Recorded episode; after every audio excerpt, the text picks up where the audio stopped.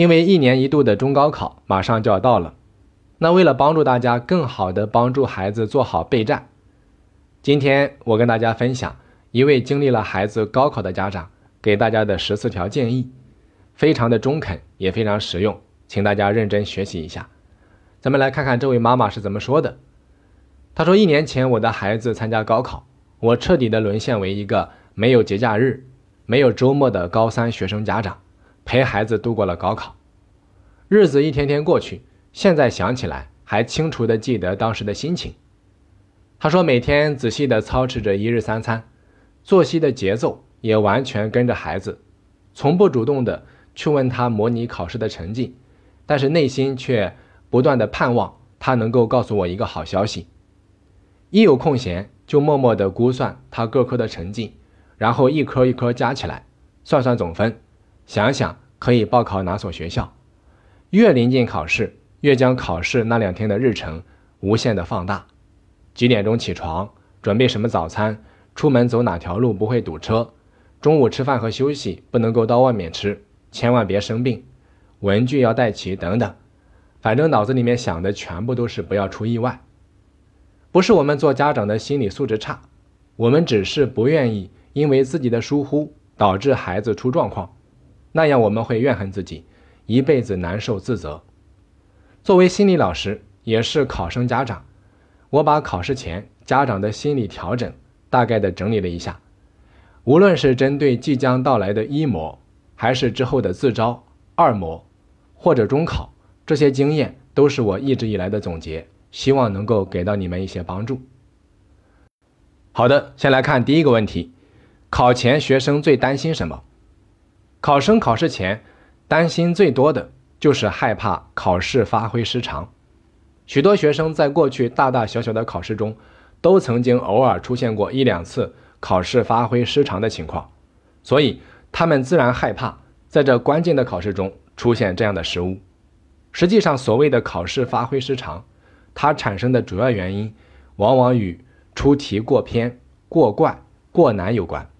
所以说。家长可以向孩子解释，高级别的正规考试出题是比较严谨认真的，反而不会出现有时候在学校考试出现的怪题偏题，不会让你看到题目摸不着北。啊，这是第一个问题。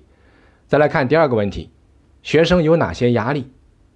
理解孩子有哪些压力，你才能够真正的帮到他。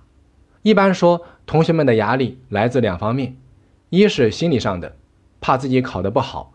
达不到父母的期望，二是身体上的，这个反而啊是很多家长忽视的。长时间的紧张作息，超强度的听课做题，睡眠不够，他的身体自然感觉不舒服，很累，很压抑。所以说，家长一方面要按照孩子的实际情况设定期望值，另一方面也要多关心他的身体健康，保证睡眠，同时包容他的负面情绪啊。好，再来看下一个问题：家长不该说什么？作为家长，不要总是问孩子复习的怎么样了，因为孩子没法回答你。事实上，没有人是复习好了、复习完了才去参加考试的，总会有点不放心、没把握，这很正常。而如果他实事求是的回答你没复习好，这个信息又会强化他内心的不安，增加他考场上的压力。所以说，不要总是跟孩子讨论最后的结果。有的家长为了让孩子抓紧一切时间复习，言语中带着威胁和恐吓。试想一下，如果我们要从一条湍急的河流上走过一座独木桥，过桥之前不断的说掉下去会如何如何，那么过桥的时候你还能够走得安稳吗？就是这个道理。所以说，不要总是问孩子复习的怎么样了，不要总是跟孩子讨论最后的结果。好的，再来看下一个问题。为啥越临近考试，孩子越厌学？基本上我遇到的每个学生都反映，他们会在某个阶段有这种感觉，一方面内心很焦急，一方面却又感到说不出的疲倦，以致学习没效率。当孩子出现这种状况，请家长首先理解，这是大脑给出的一个信号，孩子需要适当休息调整了。人的大脑与其他器官一样，需要劳逸结合。那如果外界强制性的给予学习任务，大脑自身的保护机制便会产生所谓的保护性抑制，就是说，这个时候的大脑已经没有运转的效率了。这个时候，家长可以想一想孩子平时都喜欢什么运动，提醒他休息休息。我们的一名学生啊，有一次在课间织毛线，原来当我告诉他们减压的一个方法是做自己喜欢的活动时，他首先想到的就是编织。他说这么做的确感觉好一些。啊，好的，再来看下一个问题：如何面对自暴自弃的孩子？一些基础差的孩子，这个时候就特别容易自暴自弃。反正我不行，复习也没用。实际上，最后的冲刺对考生可能改变不大。但对高考考生，我们的确看到有一些同学就是靠着最后的冲刺大幅提高成绩的。咱们常说临阵磨枪，又快又光。学校的老师不能这样教育孩子，但我们做家长的必须也只能这么给孩子打气。好的，再来看下一个问题：如何回答孩子考不好怎么办？几乎每个孩子都会问父母：“如果我考不好怎么办？”有的家长说无所谓。考不好就考不好呗，有的家长说考不好就完了，我没办法，到时候你自己看着办吧。这两种回答都不可取。考试对孩子、对家长都很重要，不可能无所谓。这么回答，要么是口是心非，要么是对孩子早已经失去信心。而强调考不好的可怕后果，则会干扰孩子对学习的专注。这个时候，最好认真的、诚实的与孩子共同面对这个问题，承认。考不好的确是我们不愿意接受的，但无论怎样，现在都要尽心尽力。只要咱们尽力，啊，只有这样，将来才不会后悔，才不会自责，啊，这样讲是最好的方式。好的，再来看下一个问题：最后阶段家长能为孩子做什么呢？其实决定学习成绩的有三方面条件：学习方法、学习习惯、学习心态。方法和习惯。已经不是考前我们能立竿见影的改变了，所以这个时期看到孩子或这或那的许多毛病，不要急于去纠正他。你能够为孩子做的，就是让他在这个时期保持一个稳定的学习心态。具体来说，一是照顾好他的饮食生活起居，二是闭上批评的嘴巴。也许他吃饭的时候时间有点长，也许他在厕所墨迹了半天。也许一个晚上，他去厨房翻了几次冰箱。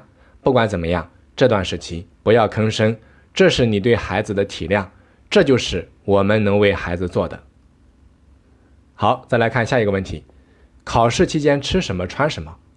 吃穿啊，在这里也提醒大家注意，考试期间最好最好让孩子吃熟悉的食物，穿舒服的衣服，最好是穿舒服的旧衣服。有的家长可能想。在这几天需要帮助孩子加强营养，虽说营养的保证很重要，但是那应该是半年前、一年前就注意的，而不是靠这几天。考试期间的饮食最好跟他平时的饮食一致。熟悉的食物使人放松，同样熟悉的衣服也会使孩子更放松。好，再来看下一个问题：考试期间孩子失眠了怎么办？有一个学生啊，曾经跟我讲。他第一次高考失败的惨痛经历，他说中考的前一天晚上，他怎么都睡不着，失眠了。结果呢，被他老妈发现了，他妈妈非常生气，不停的数落晚上不睡觉，明天将如何晕头胀脑，考不好试等等。最后呢，他妈妈就整晚的一直守在他旁边，等着他睡着。结果呢，他一夜都没有睡着，第二天也真的是昏昏沉沉。那一年的高考失利了。我们都希望孩子在考试期间能够睡好，但是万一你的孩子失眠了，千万要告诉他没关系，不影响做题，因为人的大脑是有应激功能的，二十四小时不睡觉，大脑还能够正常工作。如果孩子在考试前也相信这个道理，反而临考前能够释然，睡个好觉。好，再来看下一个问题：考试期间孩子生病了怎么办？一般说来，只要孩子不是那种。病得不能坐下来拿笔写字，生病对考试的影响其实只是心理上的，并不会妨碍大脑思考。大家对这一点可能感到很难理解。基本的解释就是，大脑工作在生理上实际上只需要两个条件：葡萄糖和氧气。有这两个条件就能够做题，能够思考。身体的不舒服可能会分散我们的注意力，心理上造成我们的不安，实际上它的影响并没有那么可怕。因此，万一孩子在考试期间生病了，家长也要给他这样的信念：影响不大，甚至可以跟他说：“你都生病了，如果没有考好，也是能够理解的。”这样孩子反而能够放下包袱，轻松应考。好，再来看下一个问题：如何处理不利考场环境？啊，就是如何处理不利于孩子考试的环境。几年前啊，我的孩子参加中考，一名监考老师坐在他旁边，不断的翻看他的卷子。回来之后，他就非常懊恼的说：“有一道题没有看着，我非常后悔没有早一点告诉他。”那个老师的行为是违反考场规定的，孩子本可以及时的提出意见，或者说及时投诉。一般来说啊，中考的各个考场对监考老师的要求是相对严格的，但中考的各个考点的要求也参差不齐。早点告诉孩子，考场上无论是什么影响到自己答题，都要及时的举手向监考老师提出。啊，再来看下一个问题。考试当天如何帮孩子放松？许多同学上午考试回来，兴奋的没法午休，家长看到之后急在心里，但又不知道怎么劝他放松下来，平静下来。这个时候你可以这么说：“你说儿子躺一会儿吧，不必非得睡着，让身体放松休息一下。等一下我叫你。”睡眠是不能够带着睡眠压力的，这种轻描淡写的说，孩子更容易入睡。同时注意。睡眠的时间不是越长越好，一般睡后不要超过半小时。在他进入深度睡眠以前，一定要叫醒他。好，再来看下一个问题：头场考试考砸了怎么办？哪怕是学习最优秀的学生，如果第一场考试考砸了，都不可避免的影响他的心情，处理不好还会牵连到后面的考试。那一旦出现这种情况，首先我相信。大部分家长是能够做到不去责怪孩子，但是要提醒的是，我们容易犯另一个错误，那就是经常跟孩子讲“别想了，想也没用”，不会的，情况没你说的那么严重。这其实啊是在盲目的否认孩子的实力，孩子会感觉父母不能够接受他的失误。孩子当然知道想了也没用，他也知道这只是一门科考砸了，但他内心啊还是惴惴不安的。家长这个时候啊，特别需要倾听他的不安、他的委屈、他的自责。只有有人理解他，才能够让他稍稍的好受一些。当然，如果孩子一直沉浸在考试失利的情绪中，家长也可以试着问他：“那现在该怎么办呢？”帮他回归理性。请放心啊，绝大绝大部分孩子都是理性的。当情绪平稳以后，他就能够振作起来。好的，再来看最后一个问题。考生容易出现哪些心理问题？我见到不少这样的情况：孩子考试回来，神色凝重地说：“我好像没有涂答题卡，我记不清楚是不是在卷子上答的，好像只在草稿纸上写的。”家长每次听到都大惊失色，努力帮助孩子回忆到底有没有涂答题卡。其实啊，我们老师在考场监考的时候，几乎没有发生过交空白答题卡的情况。考场上会来回的督促同学们进行检查，个别同学之所以会出现这种不安，与他的考试压力有关。是这样的啊，无论哪个人，当他对一件重要的事情感觉失控，甚至完全没法控制的时候，都很容易产生强迫行为，或者说强迫观念。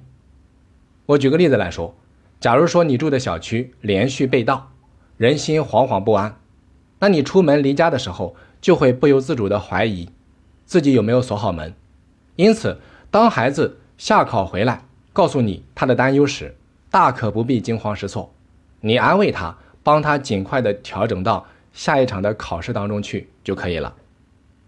好的，那今天呢要分享的就这么多。这位妈妈从各个角度帮大家全面的分析了一遍，非常实用，希望大家活学活用，把它用到你孩子备考当中去。今天的课程咱们就先讲到这里，我是大黄蜂，下期再见。